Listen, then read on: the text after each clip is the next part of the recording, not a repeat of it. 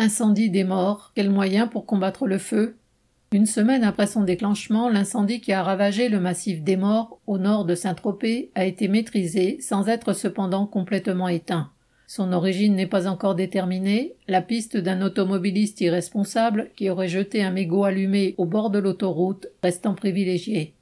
Mais quelle qu'en soit la cause immédiate, toutes les conditions étaient réunies pour qu'un départ de feu prenne vite des proportions importantes. Entre les périodes de forte chaleur qui ont causé une sécheresse extrême de la végétation et un mistral soufflant violemment dans une zone difficile d'accès pour les moyens de lutte terrestre, les pompiers n'ont pu contenir rapidement l'incendie.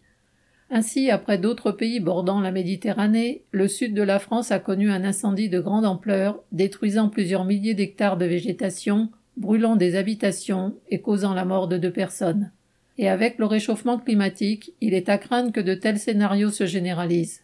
Déjà le déclin des terres agricoles, où les champs constituaient des coupe-feux naturels, et leur remplacement par des forêts, en majorité d'épinettes très inflammables, a fragilisé des régions entières face aux incendies, surtout lorsque les sous-bois ne sont plus entretenus, que ce soit par des particuliers ou par des services de l'État défaillants, faute de personnel. En outre, l'urbanisation de ces zones multiplie les risques de déclenchement accidentel de feu entre les barbecues, les tondeuses ou autres engins motorisés. L'exemple des morts montre qu'il devient urgent de mettre des moyens d'une toute autre ampleur si l'on veut combattre des incendies géants. Certes, depuis une vingtaine d'années, des progrès ont été faits en France dans la lutte contre les incendies de forêt. La prévention a été développée avec la création de bassins de rétention d'eau et l'implantation de guérites permettant la surveillance des zones à risque ainsi que le renouvellement, malheureusement très partiel, de la flotte aérienne. Celle-ci se compose actuellement de 12 Canadair, 8 Dash d'une capacité supérieure, soit en tout et pour tout 20 avions bombardiers d'eau et 3 Beechcraft utilisés pour la surveillance. À cela, il faut ajouter des hélicoptères ayant, eux, de faibles capacités. Les sept trackers qui restaient, d'un âge moyen de 61 ans, ont été retirés de la circulation l'an passé, car jugés trop dangereux, surtout après le crash ayant coûté la vie à un pilote. Les Canadaires vieillissent aussi, 21 ans d'âge moyen, ce qui les contraint à rester au sol pour des périodes d'entretien ou de réparation de plus en plus longues.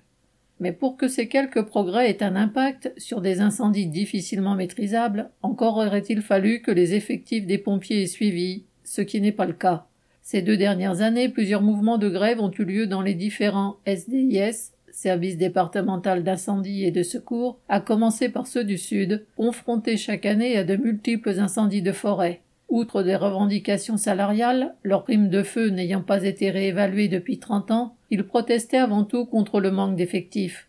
Les pompiers constatent que, si les interventions ont doublé en quelques années, leur nombre est resté le même.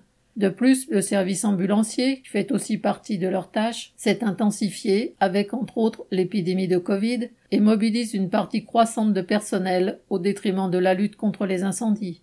Mais là aussi, comme pour l'ensemble des travailleurs du service public qui jouent un rôle indispensable vis-à-vis -vis de la population, l'État traite les revendications des pompiers avec mépris et poursuit sa politique d'économie tant sur le nombre d'emplois que sur les moyens. Marianne Lamiral.